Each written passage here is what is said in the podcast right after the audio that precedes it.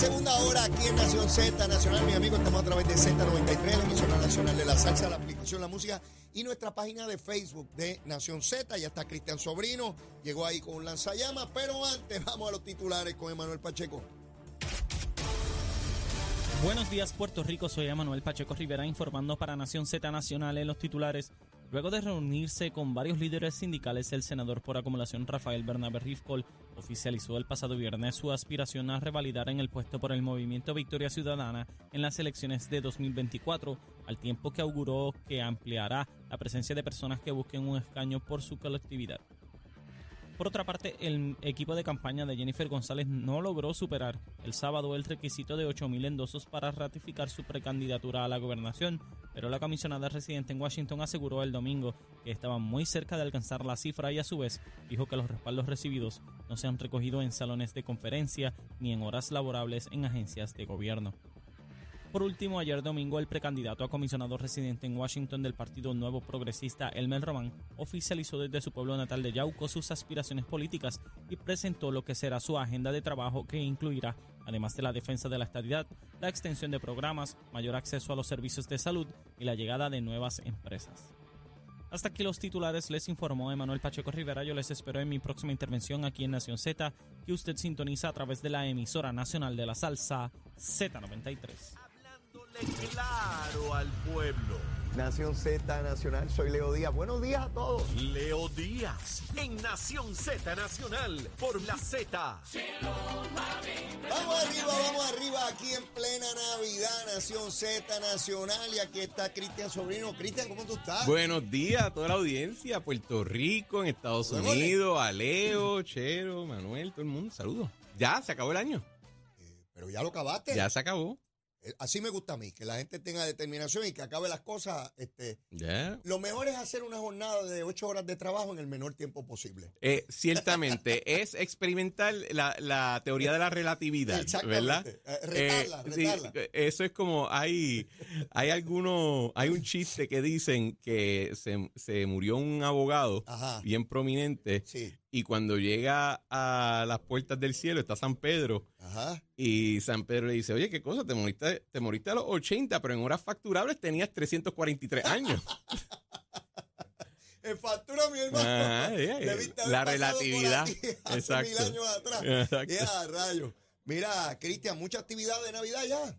Yo, ya, ya todos los días hay algo de Navidad. Uno va a cualquier restaurante para almorzar y hay un almuerzo de la oficina de Navidad. uno, uno va el fin de semana, todo el mundo tiene una fiesta en su casa o lo que sea. El que no está ya planificándola. Estamos ya en Navidad. Hermano, este fin de semana yo comí, pero como un general, ¿sabes? Pero, la comida sabrosa. Sí, sí, sí. de, hecho, yo digo, yo digo que en Puerto Rico deberíamos adoptar una práctica europea.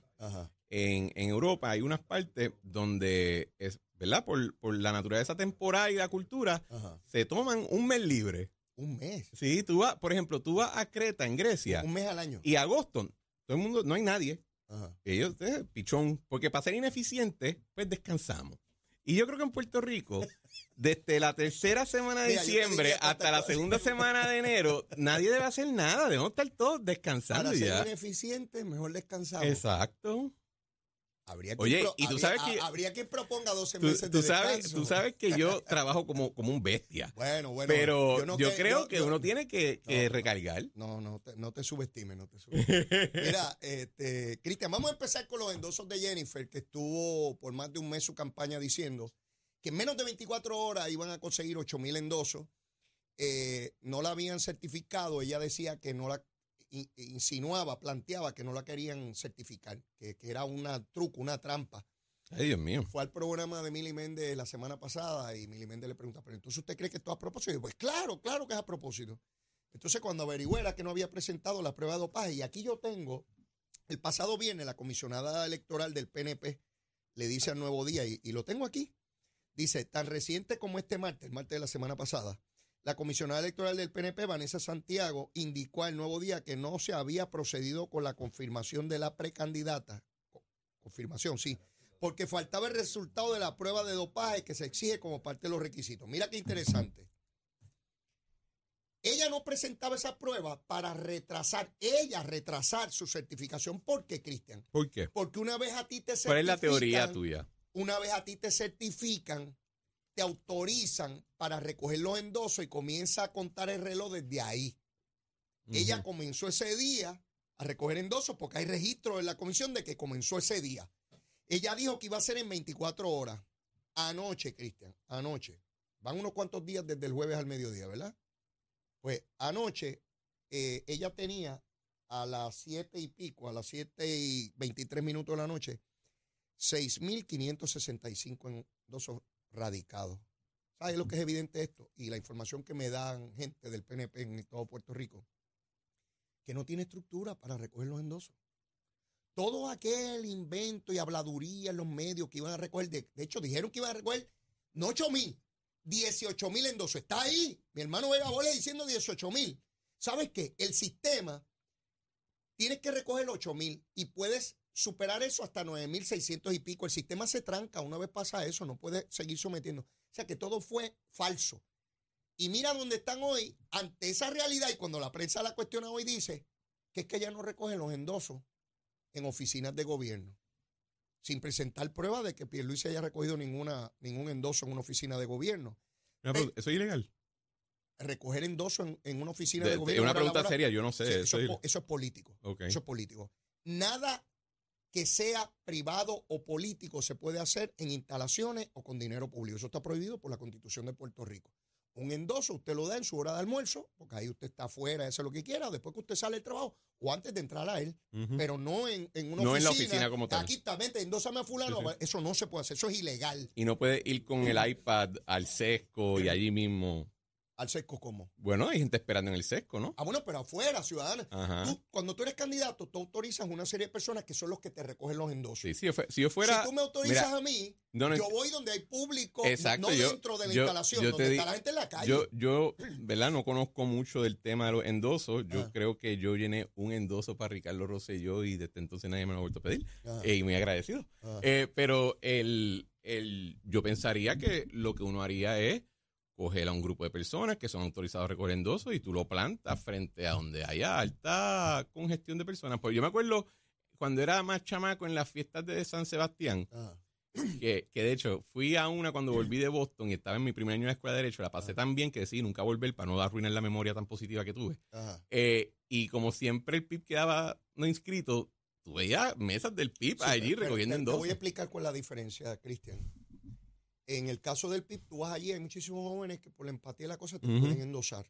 En el caso de los partidos mayores no se debe hacer así, porque tú tienes que tener una estructura donde ya de antemano tengan unas personas que van a procurarle el Exacto. Cuando yo fui candidato a la alcaldía de San Juan, para darte un ejemplo, el más reciente, en mi caso, yo tenía un sinnúmero de personas que en cada comunidad ya sabían, yo voy a buscar 50, estas son las 50 personas que yo voy, pues yo sé que son estadistas y te van y están contigo. De manera que una vez tú los autorices, ellos salen embalados y en menos nada te tienen todo eso de regreso.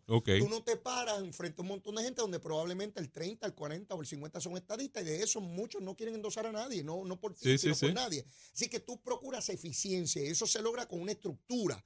En los 78 municipios de Puerto Rico tú tienes personas autorizadas y ya de antemano ellos saben a quién va a buscar el endoso. No es una situación at random donde tú vas por ahí a ver quién te endosa, ¿no? Es que todo tiene su arte, Leo. Te escucho y me quedo como, wow. Sí. El, el, mira, yo recuerdo cuando empecé la práctica legal que un, un, socio del bufete me dio una de las lecciones más importantes de mi vida. ¿Cuál fue esa? Y me dijo, cuando tú le hables a alguien de algo, presume que a esa persona no le importa ese algo y tiene algo mejor que hacer que hablar contigo. Mm. Porque entonces te va a forzar a primero explicar rápido por qué te debe importar algo y segundo explicar por qué te debe estar escuchando a ti. Cuando tiene algo mejor que hacer. Y, este asunto lo endoso, ¿verdad? ¿Por qué debe importarnos? Mm.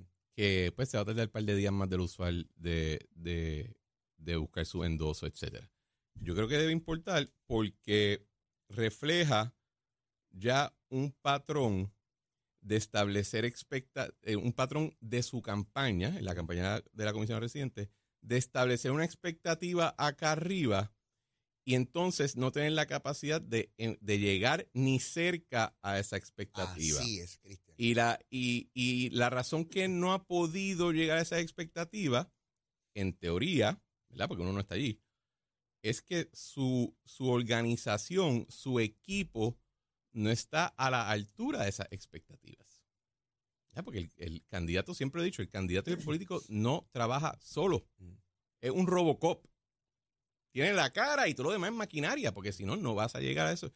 Y en términos de la campaña, yo, ¿verdad? Si yo fuera ella o si fuera alguien cercano a ella, yo me estaría preocupando de que se está creando un patrón consistente de que no puedes cumplir las expectativas que te ponen. Porque entonces, ¿qué pasa?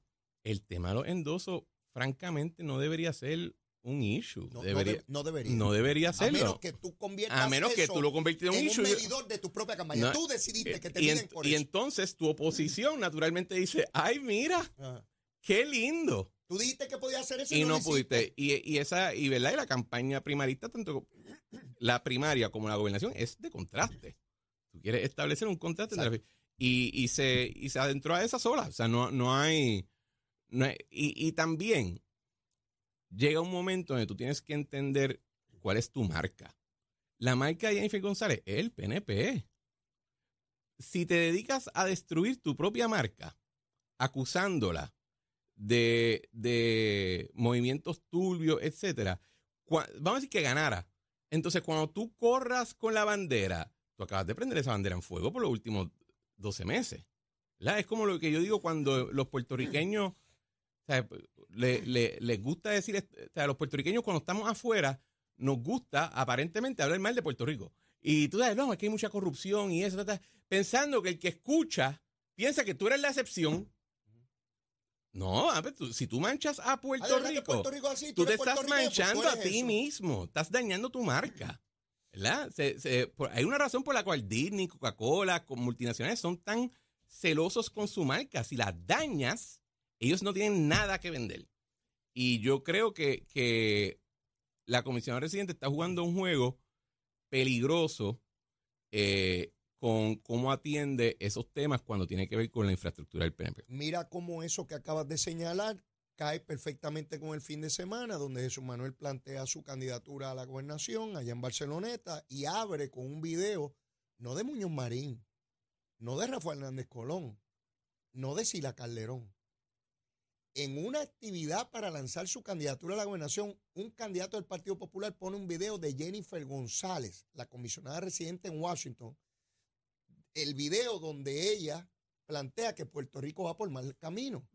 Cuando ella termina, cuando acaba el video, él dice, no lo dije yo, no lo dije yo, lo dijo Jennifer González. En otras palabras, admisión de parte, relevo de prueba. Yo no tengo nada que probar aquí, ya lo dijo Jennifer, ahora de lo que se trata es de sacar este mal gobierno para poder echar adelante.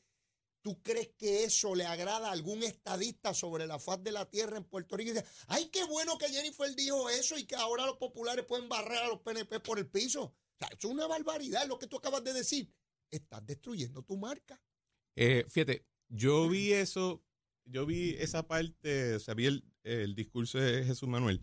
Yo creo que poner ese video fue un error en términos de su candidatura. Sí, ah, bueno, pero ya eso, ¿en qué sentido? Bueno, que, macho, es tu lanzamiento. Mm. La estrella eres tú. Mm. Eh, se supone que sea todo sobre ti. Eh, es tu debut, ¿verdad? Eh, la, la, la, quinceañera no coge y pone a su hermana de siete años que es más bonita al frente. No, es ella la que es la estrella, ¿verdad? La que es el centro de, atracción. Y tú estás corriendo para la gobernación y tú estás postulando de que tienes que hacerlo porque eres mejor que tú, que la oposición o, que el incumbente eh, y le dedicaste de tu tiempo a proyectar lo que dice la comisión reciente que puede ser tu oponente al final del día. ¿Qué va a decir? Tiene razón. O sea, eh, pienso que no fue una buena idea. Ese tipo de cosas quizás tú la puedes bregar en un anuncio, ¿verdad?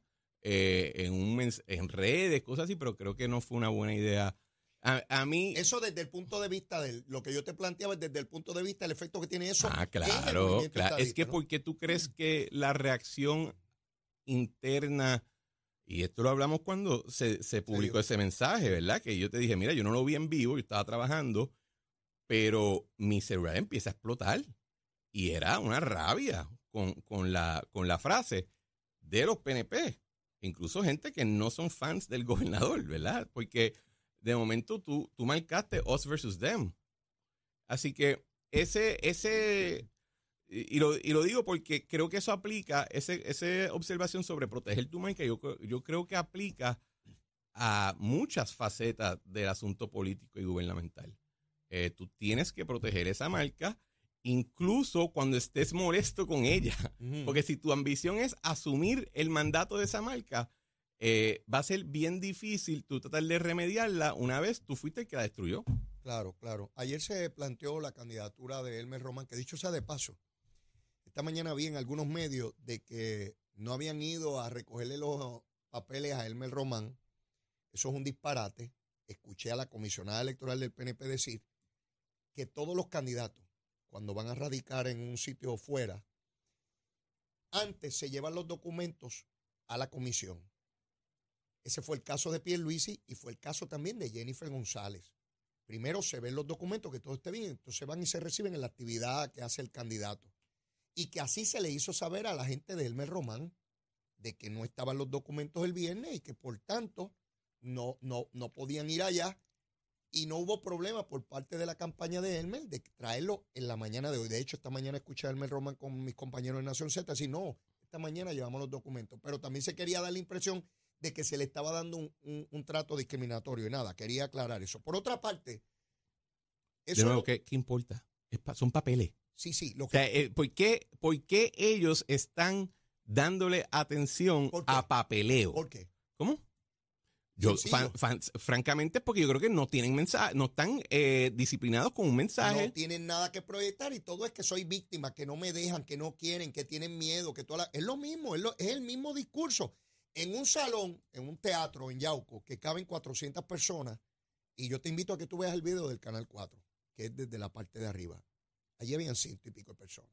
La mitad de ese lugar estaba vacío. O sea, daba vergüenza ajena de hecho, los alcaldes que apoyan a Jennifer, que son poquitos, pero no lo estaban allí, no estaban allí.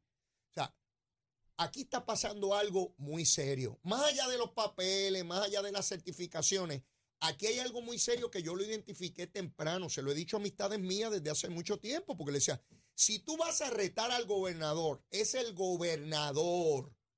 Tú tienes que tener meses antes de tú anunciar esa candidatura y tú corriste con Ricardo Rosselló la isla. Yo tuve, yo tuve cuatro años en primaria. cuatro años fue la ¿Y primaria. qué se hacía? No era hablando bobería, era levantando una estructura en cada municipio de Puerto Rico, desde los más pequeñitos hasta los más grandes, buscando estructura. Tú no esperas al momento de tu radicación que vas a correr. La posición no está vacante, como cuando Ricky Rosselló y Pedro se enfrentaron. La gobernación no era del PNP. Claro. Aquí hay un gobernador incumbente. Y tú sabes que tú tienes que ir para allá con todas las tropas y con una estructura violenta para derrotar al gobernador, ¿verdad? Eso no lo hay en ninguno de los 78 municipios, te lo digo yo que he llamado. Yo conozco gente del PNP en todo Puerto Rico alcalde, exalcalde, legisladores, y, gracias, y gracias a ti parece que me conocen a mí también, porque ahora siempre me paran y te mandan saludos. Ah, bueno, pues, pues yo agradecido y besito en el cuti. Hasta en ahí bonito, cuando fui allí. oye, ¿cómo estuvo esa actividad? Eh, quedó bien bonita. Eh, de, hecho, si quieren buscar, en, en, Jennifer González dijo que el primer comisionado residente era de Bonito y me aclararon ayer que no. Eh, bueno, nació en Ponce, y se retiró en Bonito. En, en, en Ay Bonito está la Casa Museo mm. de Federico de Yetó, que fue el primer comisionado residente de Puerto Rico, estadista, eh, y esa casa él la construyó cuando adquirió unas tierras mm. que tenían finca, etcétera, allí, eh, porque el tipo era, le, fue bien en la vida, era un tipo mm. aristocrático, ¿verdad? Eh, y, ah, pues entonces no puede estar la campaña de Jennifer. No puede, no. Porque Jennifer dice que lo que de no. Y Federico de Yetó pues, tiene esa casa museo y el 9 de diciembre, que habíamos hablado aquí en el programa, se sostuvo un conversatorio. Eh, donde tú participas. Yo, yo di la segunda ponencia. Eh, donde yo argumentaba que en realidad la razón que nos terminan dando la ciudadanía en el 1917 se debe a los trabajos que hizo de Yetó en el en el, del 2 al, al 4 en el 1902 al 1904. Y, como y si la quieren ver... ¿Cómo en un periodo tan breve tiene un impacto que su consecuencia es tantos años después? Porque es en el 17 que se otorga. Porque lo que él se dedica... Eh, eh, piénselo de esta manera. El primer comisionado residente, el cargo no había existido antes. Nadie sabía cuáles eran sus funciones. un periódico, este un periódico dice que si él logra cruzar el lobby del Congreso, pues ya cumplió lo que razonablemente se puede esperar de él. ¿Ok? Eh, no, los puertorriqueños no tenían ciudadanía, no tenían pasaporte, no tenían, o sea, había un limbo, un vacío brutal. Y en ese momento había una... ¿Cómo llega este hombre que no es ciudadano americano y entra aquí y es parte de este cuerpo? Eh, y de momento, pues él se dedica a... Él se dedica a buscar frentes mm. donde hay incongruencia. Por ejemplo, eh, él coge y él era abogado él, se, él solicita ser admitido al colegio del Tribunal Supremo de los Estados Unidos. Porque había un requisito que tiene que ser ciudadano americano para que te acepten. Ya. Y él quería que le dijeran que no, para entonces entablar un pleito. El Tribunal Supremo lo aceptó. no, le permitió la controversia. Escucha, eh, hubo un momento, hubo, y el caso más grande de una señora que se llama Isabel González, que ella va, su esposo en Puerto Rico había muerto de tuberculosis, tenía eh, una nena, estaba embarazada y su familia estaba en Nueva York, se habían relocalizado allá y ella viaja a Nueva York porque había una persona, un, veterano militar, que ya en el 1903 ya tenemos veterano, imagínate. Eh, ella dice que había prometido matrimonio. Y ella va para allá y cuando llega allí, el Departamento del Tesoro había cambiado las reglas de inmigración y a los puertorriqueños los estaba tratando como extranjeros. Y a ella la detienen y no la dejan entrar porque iba a ser un cargo público. Este caso llega al Supremo y De Yeto participa del caso y postula ante el Tribunal Supremo eh, como, como eh, amigo de la Corte. Y aunque no se determina que, ella, que los puertorriqueños tienen ciudadanía, sí se establece que no son alien, no son extranjeros, son, eh, pero el abogado de ella, el que la representaba a ella, era el abogado que había llevado todos los casos insulares. Y él lo que quería alegar era que el puertorriqueño, al igual que los otros residentes de los territorios que había adquirido los Estados Unidos, deben ser considerados naturales, no ciudadanos. Y que esa cuestión de la ciudadanía, eso pichea, vamos, vamos a ser claro todo natural. Ese era su primer argumento, eso es lo que él quería mm. llevar. Y es Federico de Yeto e Isabel González que dicen, tú no vas a hacer ese argumento. Tú vas a hacer el argumento de que somos ciudadanos. Yo les aseguro que si ese abogado hacía ese planteamiento en ese entonces, no iban a declarar naturales. Ahora mismo solamente hay un territorio que los residentes no son ciudadanos americanos, es Samoa Americana. Son eh, American Nationals. Eh, hay una diferencia dramática entre cómo se le aplica a ellos las reglas federales a cómo se nos aplican a nosotros. Y nosotros todavía enfrentamos subordinación y, eh, y, ¿cómo dice? y cierto discrimen, ¿verdad? Pero lo de allá es diferente. Y eso fue porque Federico de eh, era una persona sumamente educada, eh, una cultura, a los 21 años ese macho tenía una cultura de que nosotros no podemos aspirar a tener al final de nuestras vidas. Así de inteligente era él. Y él llevó ese caso, él consiguió que se le dieran pasaporte a los puertorriqueños, él consiguió que se le diera acceso igual al servicio, al, al servicio público federal, hizo un montón de cosas y en reacción a todo lo que él hizo, cuando cambia el presidente, y el presidente Taft, eh, él dice, eh, el Taft le ordena a sus abogados y dice, mira, vayan evaluando la cuestión de la ciudadanía. En el 1909 se baja un memo que dice, mira, creemos que lo podemos hacer. Y el proceso político tarda. Así que no es hasta el 17 que se logra que se apruebe la ciudadanía con la nueva ley orgánica, la ley Jones. Pero todo eso fue resultado de un memo del 1909 que se basó en lo que hicieron ellos en, y incluso en el caso ante el Supremo, el de Isabel González, cuando están postulando, el Procurador General de los Estados Unidos eh, dice, porque de Yeto dice, bueno, si yo no soy ciudadano americano, ¿cómo yo estoy aquí postulando? Interesante. Y el, Procurador General de los Estados Unidos le dice, eso fue una cortesía. Y el presidente del Tribunal Supremo le, cae encima al Procurador General y básicamente lo, deja, lo hace triza de cómo se atreve a decir que el Tribunal Supremo solamente hace cosas por cortesía. Y entonces, eh, De le dice, porque aquí la, para que la narrativa en esos tiempos es que, es que los que en los territorios no pueden haber ciudadanos porque son salvajes. ¿Verdad? eso es lo que dicen casos del Supremo. Se usaban esas palabras, se hablaba de salvajes. Y De Yeto dice, tú me estás diciendo a mí que yo soy un salvaje. Y el procurador general en la argumentación dice, bueno, usted sí podría, usted, sería un buen ciudadano. y él dice, pues como yo, hay un montón allá abajo. Exactamente. Bueno, mis amigos, ya usted, mire, historia importante que conocer, pero seguimos aquí quemando el cañaveral. Cuando regresemos, la recomendación de almuerzo, que viene ya mismito, ya está chero por ahí con hambre y hay que atenderlo de inmediato. A la edad de él no se le puede dejar sin comer, ya usted se la cosita. Pero eso es aquí en Z93, llévatela, chero. Buenos días Puerto Rico, soy Emanuel Pacheco Rivera con el informe sobre el tránsito. A esta hora de la mañana ya ha comenzado a reducir el tapón en la mayoría de las carreteras principales del área metropolitana, sin embargo la autopista José de Diego se mantiene congestionada desde el área de Bucanán hasta la salida hacia el Expreso de las Américas en Atorrey, así como la carretera número 2 en el cruce de la Virgencita y en Candelaria en Toa Baja y más adelante entre Santa Rosa y Caparra.